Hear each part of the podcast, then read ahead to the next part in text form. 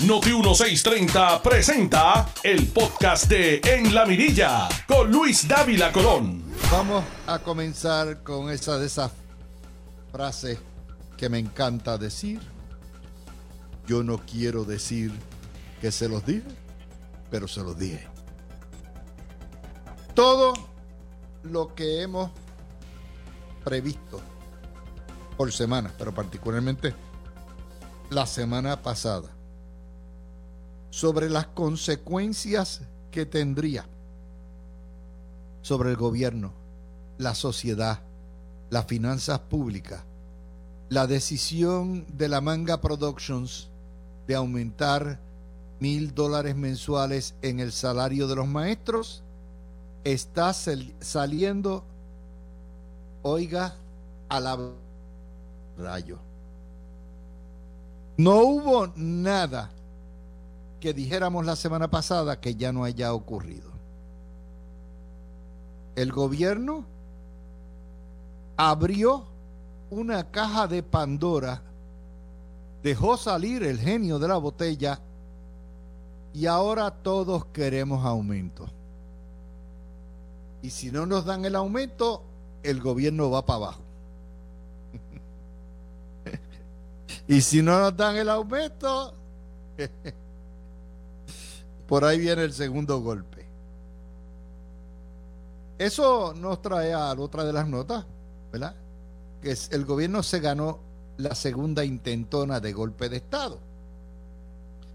Hoy han participado cerca de 5, 6 mil, 7 mil personas en otra marcha más, empleados públicos, sindicatos mayormente, para ir a exigir y demandar del gobierno aumento. Ya no se trata meramente de los maestros, que inconformes con el aumento de salario de 40%, ahora nadie sabe qué más exigen. Ahora se unieron a la comparsa Segismundo y todo el mundo se unieron a la comparsa todos los empleados públicos que desde que Puerto Rico está quebrado, mucho antes de promesa, no han tenido aumentos salariales y han estado sus convenios colectivos congelados. Y lo primero que tenemos que decir es que si el salario del empleado público está congelado, los chupacuotas no gozan. Se les congela el aumento también, porque las uniones ganan dinero a mayor ingresos recibe el empleado, más la tajada. El llamado de auxilio dice eh, por un justo, por un sueldo justo, dice primera hora.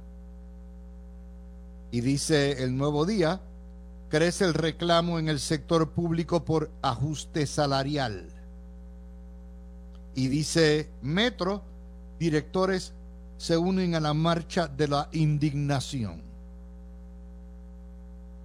Y ahí están, tal como lo habíamos dicho, los maestros, porque usted le va a dar, no importa lo que se le dé, siempre van a estar inconformes los bomberos, los correccionales, los, eh, como los forenses, los salubristas, los enfermeros, los paramédicos, los de la cultura, los que trabajan en tribunales, los jueces, en fin, Utier, todo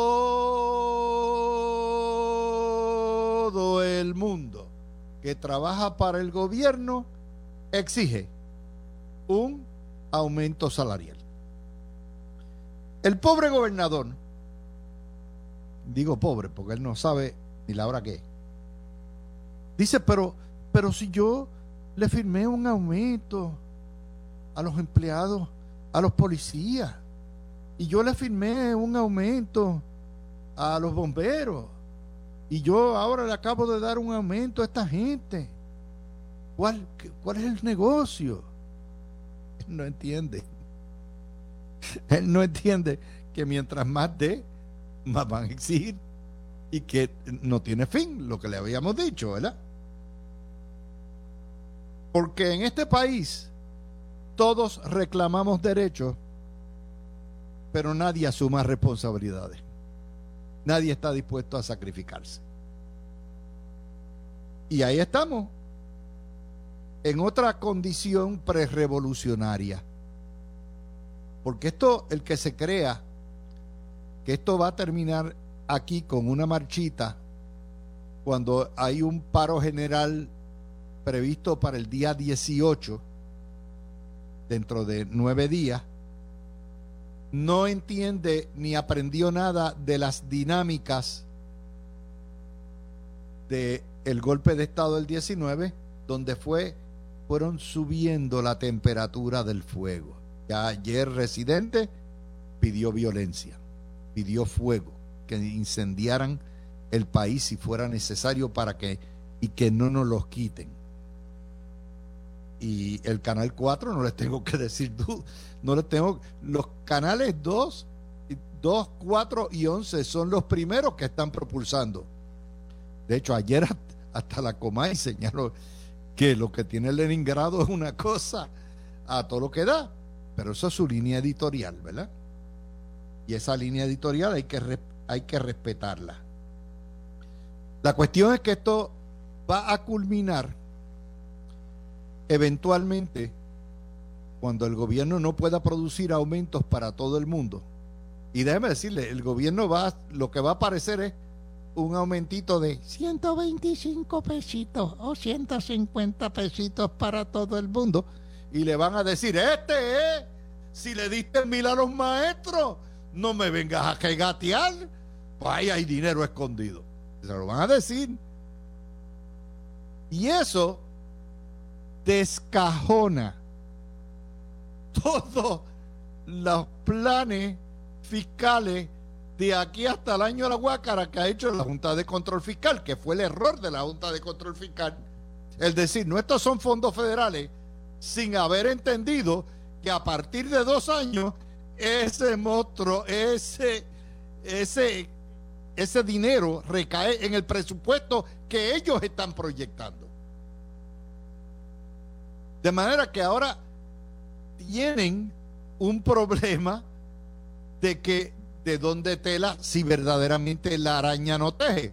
Porque es fácil decir, lo paga el tío Sam los primeros dos años, pero después tiene que salir del presupuesto. Y yo le dije que son nada más que 450 milloncitos por año.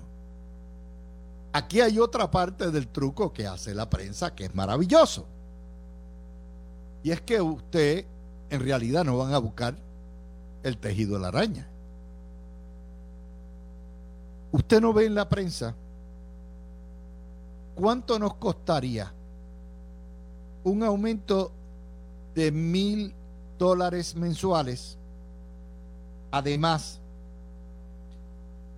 para los bomberos, que se lo merecen, para los policías, que se lo merecen, para los correccionales, que se lo merecen, para los salubristas, que se lo merecen, para los paramédicos que se lo merecen, para los enfermeros que se lo merecen, para los que trabajan la cultura que se lo merecen, para todos los miembros, todos los alguaciles y secretarias y todos los que trabajan en tribunales que se lo merecen y para todos los jueces que se lo merecen.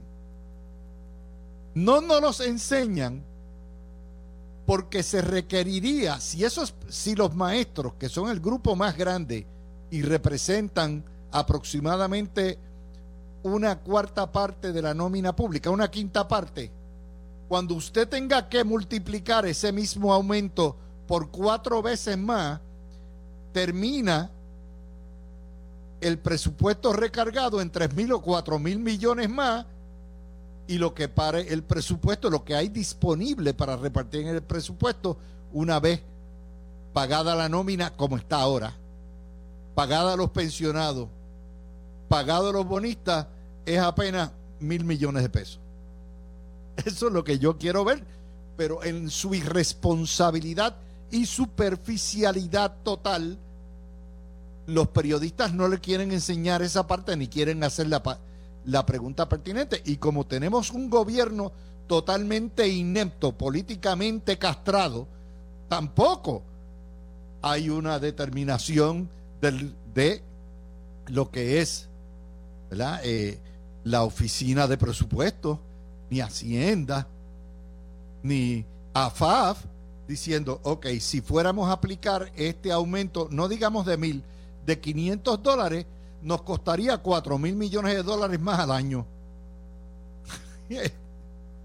Taxito no tiene tanto para poner impuestos, ¿verdad?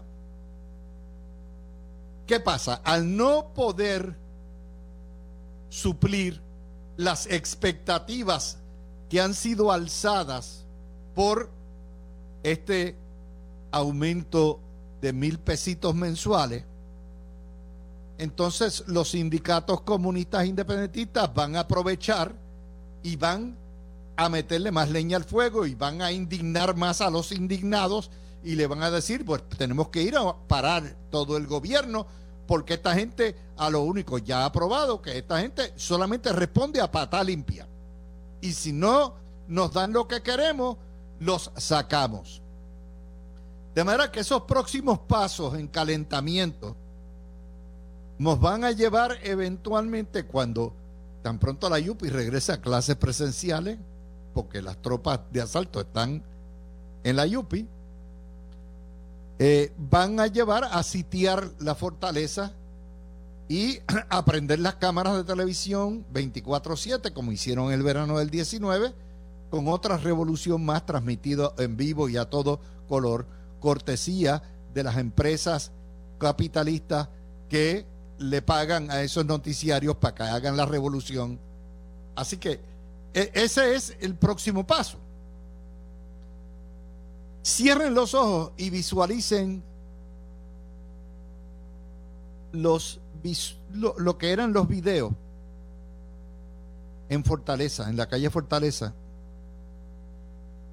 entre el primero de julio y el 30 o el 4 de agosto, que fue que renunció o, el, el, el, tiempo ese de la revolución. Cócteles Molotov piedra, una línea de policía, cargas de policía, un gobernador encerrado y asediado en Fortaleza, un gobierno inoperante, una economía en picada, hasta que por fin no pueda más y Pierluisi renuncie. ¿Por qué? Porque se la opinión pública simpática con los trabajadores del gobierno y es imposible que esta guerra la gane el gobierno porque abrió la opción y abrió la ya el huevo se rompió no hay manera de poner ¿verdad? de recomponerlo eso es lo próximo. Pero a final de cuentas, los paganos de todo esto son ustedes que caen como tontejos en esta, ay bendito, vamos a aumentarle. Cada aumento en los gastos del gobierno implica algún aumento en los costos al contribuyente. Por eso usted ve que la noticia que anuncia hoy Noti 1 es que Taxito tiene escondido y quien lo choteó fue Carlos López, que era alcalde de Dorado. Nadie puede acusar a Carlos López de no ser popular. Tiene escondido incrementos sustanciales a las contribuciones de la propiedad que usted paga, tanto mueble o inmueble, y a todo lo que pueda aparecer cerca del crimen porque Taxito tiene un compromiso con los alcaldes populares para proveerles dinero para que ellos puedan nuevamente sostener los municipios, pero a costa de las espaldas vuestras. Eso no se lo dicen, ¿verdad que no? Está calladito. Así que yo como les digo, yo no estoy asustando con esto. Yo solamente estoy aplicando lo que, lo que aprendimos del precedente del 19, que por un chat lo cogieron y lo reventaron y lo explotaron 20 veces para crear la indignación, la excusa de irse a revolcar y tumbaron un gobierno. Pues estamos en lo mismo, estamos en el mismo libreto. Y eso nuevamente va a recaer finalmente en lo que es más costos. Porque no esperen que el gobierno federal mande más chavos para acá. El gobierno federal no va a recoger el aumento de los empleados públicos. Lo pueden hacer ahora por la cuestión del COVID porque había un fondo ahí con los maestros, pero eso no le aplica a los jueces, eso no le aplica a los enfermeros, eso no le aplica, no hay. Aparte de que estamos en un año donde el Partido Demócrata no puede producir nada y cuando lleguen los republicanos, filfa es lo que vamos a coger. Es así. Estamos recogiendo filfa con el gobierno de Biden y recogiendo filfa con los republicanos. De manera que tiene que salir de algún lugar y no hay de dónde sacarlo. Yo estoy a favor que se le aumente, no digo mil pesos, diez mil pesos a cada uno para el carajo. Como estoy a favor de que, ¿verdad? Mañana me compro un Bentley, pero cuando miro la chequera digo, diablo, man, ni un ñangaralliti puedo. Es así. Te estira la pata hasta donde le llega. Ya está. Pero en Puerto Rico eso no es así, porque vivimos de pajas mentales y estamos en otro lado. Y eso nos, nos trae a la situación de si vamos, en primer lugar, el PNP está perdido. Fortaleza ha jugado con esto a las patas. Pero ustedes se han fijado el silencio sepulcral de los legisladores y alcaldes del PNP. De hecho, los legisladores presididos por Tomás Rivera Schatz están a favor de todos los aumentos. Por lo tanto, se está dando exactamente la misma circunstancia que en el 19, donde el gobernador estaba en Fortaleza por allá y la legislatura PNP andaba por otro lado, o mudo o detrás de la comparsa. Y el final de cuentas, quien va a pagar todo esto es el contribuyente, los electores del PNP, entre otros, ¿verdad? Que son los que van a terminar pagando todo eso. Pero el PNP va a desaparecer como partido. Entiéndanlo. El PNP es un anacronismo, es una máquina para administrar la colonia. Y los que lo van a matar son los propios estadistas con, 18 mil que se les queden en las casas o que voten por cualquier otra alternativa, se acabó. Y cuando el PNP pierde las elecciones, el PNP desaparece de la paz de la tierra, se acabó. Y han abierto las puertas con esta excusa de los aumentos, después que tenían un plan de ajuste de deuda planchado después que tenían todo listo, y obviamente no les tengo que decir la Junta de Control Fiscal, Natalia Yaresco renunció porque sabía que esto venía. O Natalia Yaresco renunció porque no tiene los pantalones de parársele encima al frente y decirle, aquí no hay papola para nadie. Y como no lo hacía, no lo hizo, se fue porque su trabajo como oficial de inteligencia del gobierno de los Estados Unidos era precisamente preparar a Puerto Rico para una situación pre-revolucionaria. Hizo su trabajo. Yo, yo no tengo, no me echen a mí la culpa si no les gusta lo que están escuchando. Esa es la situación. Y como les dije, todos quisiéramos que todo el mundo gane. Pero cuando yo regrese les voy a explicar las repercusiones que esto tiene en la empresa privada. Porque esto no es únicamente pues esta, esta cuestión de que hay que, o sea, este es el paraíso de los trabajadores y hay que repartir para todo el mundo y hay que dar más derechos y todo eso.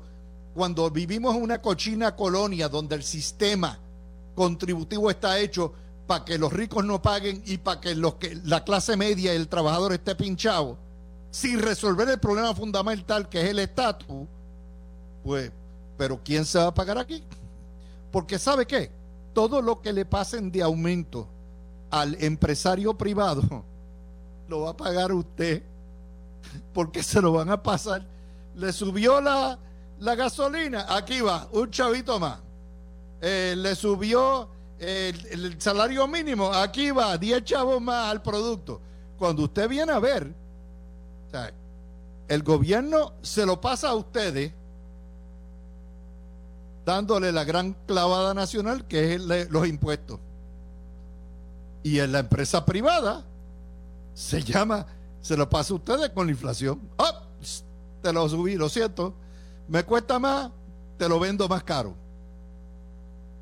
O sea, esta cuestión de dadivosidad, este complejo que tenemos de ser Santa Claus y los tres reyes magos, en un, con un gobierno quebrado, en un país que es fundamentalmente pobre, con unos desbalances brutales en términos tributarios, porque ese es el andamiaje de la colonia, eso es insólito. Y entonces estamos en la de repartir. Ya, vamos, aquí, toma, ¿quién da más? Aquí vamos. Mr. Catch. Esto es un país de Mr. Catch. Como decía mi mamá, tenemos gustitos de champán con bolsillo de Mavi. Regresamos ya mismito con la parte del impacto en la economía. Tú escuchas el podcast de En la Mirilla con Luis Dávila Colón por Noti 1630. Vamos a regresar con ustedes para explicarles ahora las consecuencias. Mire, vamos ahora a dar las noticias económicas de el resto del día, porque no todo es empleado. Y en la economía frágil de Puerto Rico, usted trastoca o usted arregla una parte en la parte pública, siendo el, gobierno tan grande, obviamente va a tener unas repercusiones en el sector privado. En momentos de inflación, de recesión, de pandemia, donde hay escasez de productos, escasez de trabajadores, se le ocurre a la legislatura y al gobernador aprobar legislación laboral que aplique al sector privado. Ya hicieron lo de el salario mínimo ese de embuste que metieron, pero lo hicieron. Eso es un aumento de 1.25 eh, a los por hora que empezó en enero. Pero dándole todavía más beneficios a los empleados del sector privado. Subieron de 12 a 15 días los días de vacaciones subieron un día y medio más de enfermedad, redujeron el periodo probatorio de seis meses a tres meses, eh, ahora se paga tiempo doble de paga luego de 10 horas de flex time, se eliminaron los topes de reclamación por discrimen, de manera que puede demandar por millones de pesos, y el Partido Popular eh, no solamente la firmará, sino que también eleva la acumulación de los días laborables y de enfermedad. Ya ustedes escucharon en nuestros titulares que el sector privado ahora viene a gritar. Yo llevo analizando y leyendo noticias para ustedes todo el tiempo. Y yo no había visto al sector privado formar el fostro que, han que están formando ahora después que se aprobó la reforma porque de nuevo, el, sector privado en Puerto Rico está totalmente dormido. Pero eso es, pero ¿qué está enviando el gobernador el mensaje y el gobierno? Que se acabó la depresión, se acabó la pandemia, que hay free for all, que hay, mire, llegó la época de Santa Claus y los Reyes Magos, aquí hay que subirle a todo el mundo. Muy bien. El vocero nos tira una nota hoy que me parece es un estudio que hizo Building Capital, una de las firmas de análisis económico eh, mejores que hay en Puerto Rico. En precario los hospitales privados. Durante la pandemia, las 70 hospitales que hay en Puerto Rico, algunos mayores, otros menores, perdieron, óiganme bien, 1.100 millones de dólares. Eso es aproximadamente el 10% del presupuesto de Puerto Rico, presupuesto del, del Fondo General. 1.100 millones de dólares. ¿Por qué? Usted dice, caramba, pues en tiempos de pandemia, pandemia se tienen que haber forrado. No, porque los hospitalizados por COVID son, han sido una fracción. Estuvimos cerca de nueve meses donde se suspendieron las cirugías electivas. Y para que los, los hospitales en Puerto Rico puedan operar de forma eficiente, tienen que tener una ocupación constante de 70%. Si usted elimina las cirugías electivas, por tanto tiempo se acabó la fuente de ingresos. Máxime con un sistema donde hay un discrimen en Medicare Medicaid contra los hospitales y los, proveedores de salud. A eso añádenle eh, la inflación. La inflación es de doble dígito y es real. A eso añádenle que han tenido que aumentar salarios porque se le están yendo los enfermeros, las enfermeras, los tecnólogos, a todo lo que da con, con esto, por lo tanto tienen que buscar más incentivos. Y añádele la falta de personal, el aumento del salario mínimo, aumento de electricidad, último año, el porque los hospitales tienen que alimentar en la falta, el aumento sin contar que hace Birling, lo hace sin el brote del Omicron. O sea, esto llega hasta noviembre. Las pérdidas de diciembre para acá son peores porque la gente deja de ir al hospital, le coge miedo al hospital. Y dice, no, no, pues si me duele el pecho, pues yo mejor allí porque se me va a pegar el COVID. Y mejor no voy. Y no solamente deja de ir al hospital, deja de ir a los especialistas y a los médicos primarios que están afiliados al hospital. Y entonces el médico primario y el, especialista no lo puede mandar a hacer los rayos X, los laboratorios, lo que sea, que de eso viven también los hospitales.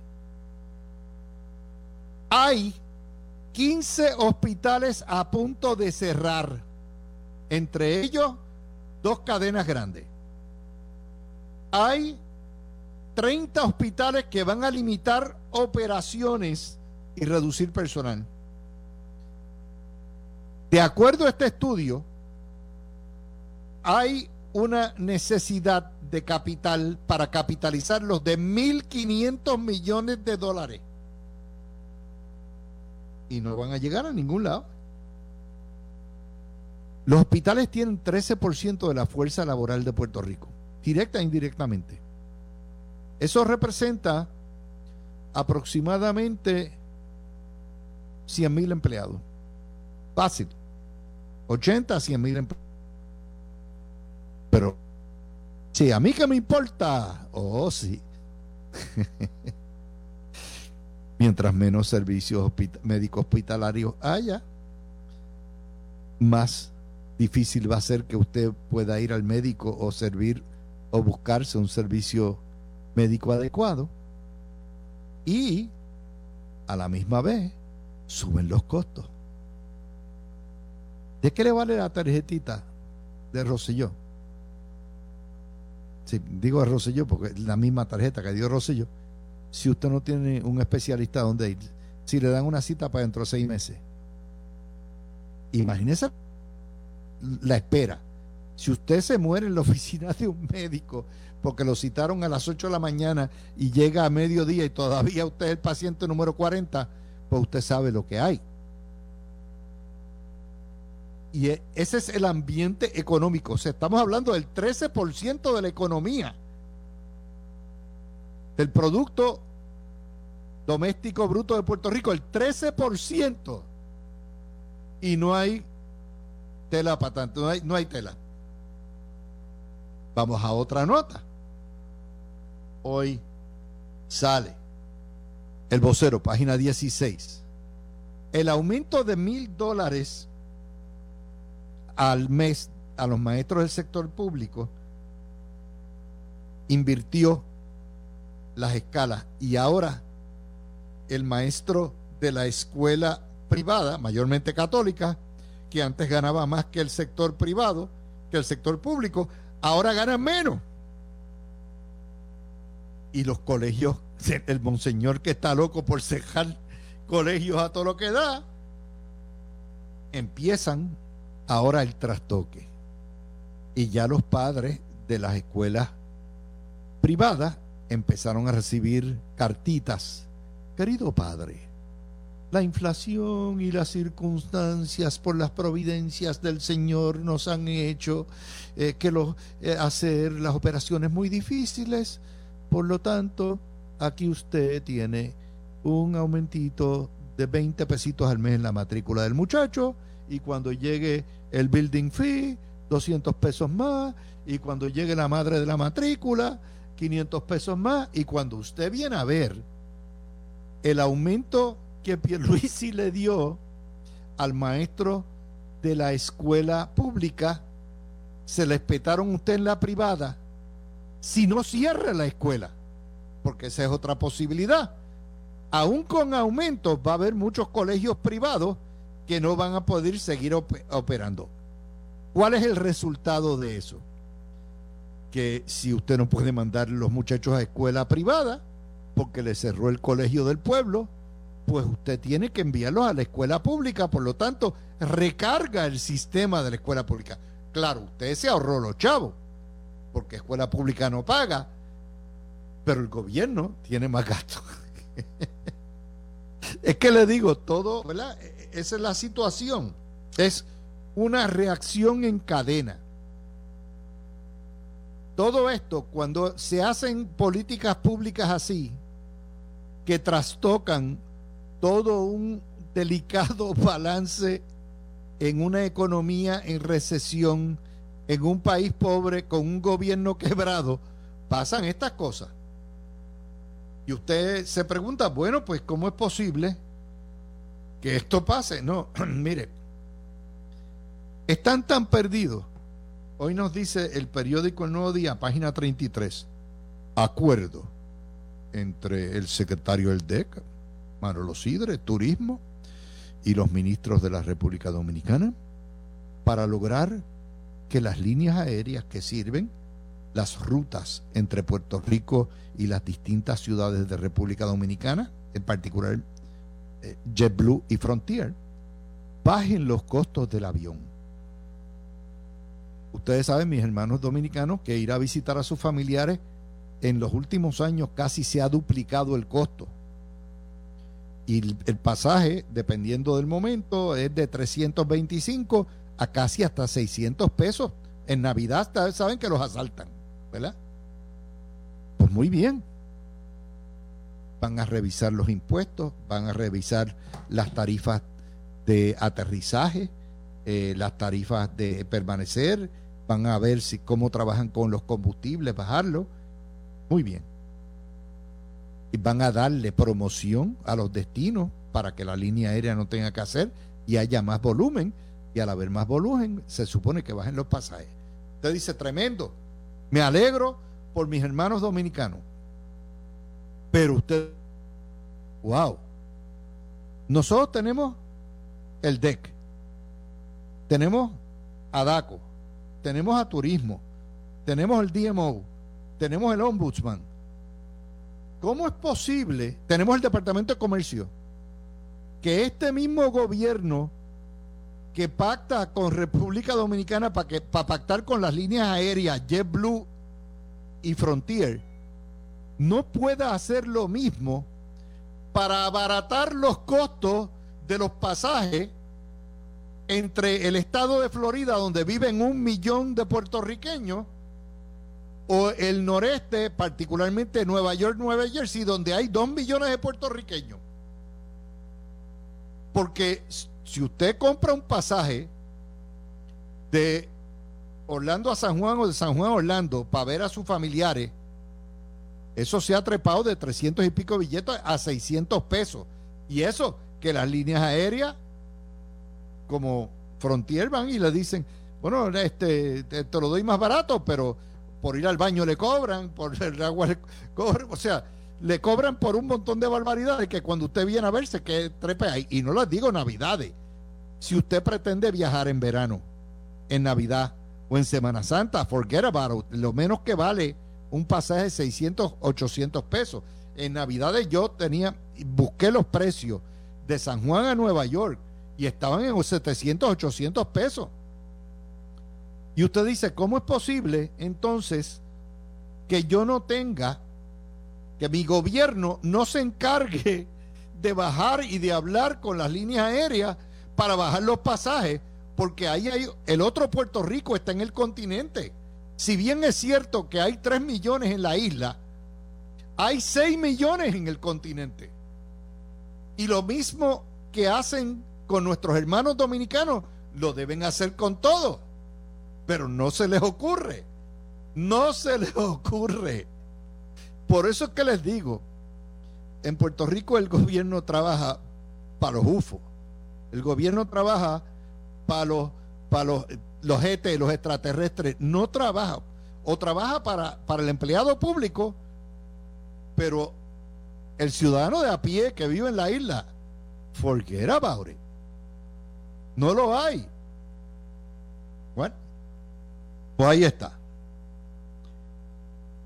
¿Se fijaron que la prensa no publicó el video incendiario de cócteles Molotov de residente? Lo escondió. Solamente lo cubrió.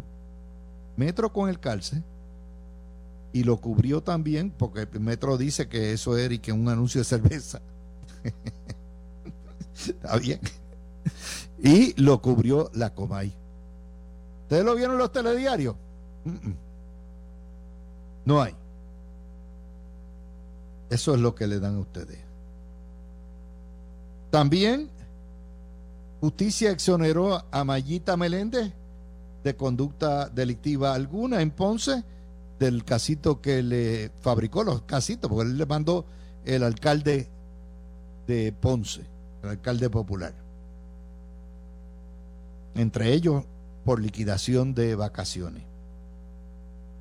También otra nota que le estamos diciendo, bajó el COVID nuevamente. ¿Ustedes lo vieron en portada? No. Si sube el COVID, cuando baja como un petardo el COVID, no. Ni lo cubren. Pues déjenme darle las estadísticas. Las hospitalizaciones volvieron a bajar 24 menos hoy, 275. De cerca de mil hospitalizaciones que tuvimos en un momento dado después del 6 de enero Estamos a 9 de febrero, un mes después, y han bajado en 75%, eso no lo cubren. La positividad bajó a 11.4%, de 30 y pico por ciento que se trepó. Hoy siguen las muertes. El COVID es cosa seria. Lo que pasa es que ya, y de hecho el doctor Fauci hoy lo señaló, la política, la, la política pública sanitaria al no poder vacunar a todo el mundo, porque hay una tercera parte de la población en Estados Unidos que no se quiere vacunar, y en Puerto Rico una cuarta, una cuarta parte que no se quiere vacunar, o una, póngale, sí, más o menos, el 20% de la población, una quinta parte. Es imposible que lleguemos a lo que se llamaba aquello el mítico de la inmunidad del rebaño. Y, y es imposible también llegar a la inmunidad del rebaño porque la vacuna no evita que le dé el COVID, lo que hace es que evita que usted se vaya a morir. En la mayoría de las veces, porque también hay vacunados que tienen condiciones y que están completamente vacunados con las tres pautas y si es una condición crónica, se lo llevó pateco. Pero lo importante aquí es que la prensa no reporta esto para que el gobierno continúe castigándonos con toda esa trulla de restricciones. Bueno, pues el doctor Fauci lo que acaba de decir, mire, esto va a ser local ahora, los mandatos no funcionan para nada, lo único, ni los cierres, ni nada de eso, aquí la salvación es individual. La responsabilidad del gobierno es proveer suficiente cantidad de vacunas, orientar a todo el mundo a que se vacune, tener eh, los fármacos disponibles en caso que usted se enferme. Y aparte de eso, asistirlo. Porque nuevamente hay que aprender a convivir con esto. Y eso está en todo el mundo, todos los estados. Hoy la gobernadora de Nueva York eliminó los mandatos de mascarilla. Ya. Se acabó. Ahora, eso no garantiza que mañana no venga una nueva variante que se lleve a medio mundo por el mundo. Se los lleve completito. Como decía, se lo llevó Pateco. Bueno, pues, se lo llevó Pateco. Así que esas son las notas que tenemos para ustedes en el día de hoy. Estoy seguro que vamos a tener eh, una discusión bien buena con eh, nuestros analistas. Por cierto, el gobierno eh, le dio la razón a Eliezer Molina. El gobierno está pidiendo y pidió la rebeldía de los dueños del condominio Sol y Playa. Le quiere revocar el permiso de la piscina y en esencia eso aparente se va a ir por el sifón. Así que ya lo saben, eh, Eliezer y Pilú a veces vuelan juntos. Tú escuchaste el podcast de En la Mirilla con Luis Dávila Colón en Noti 1630.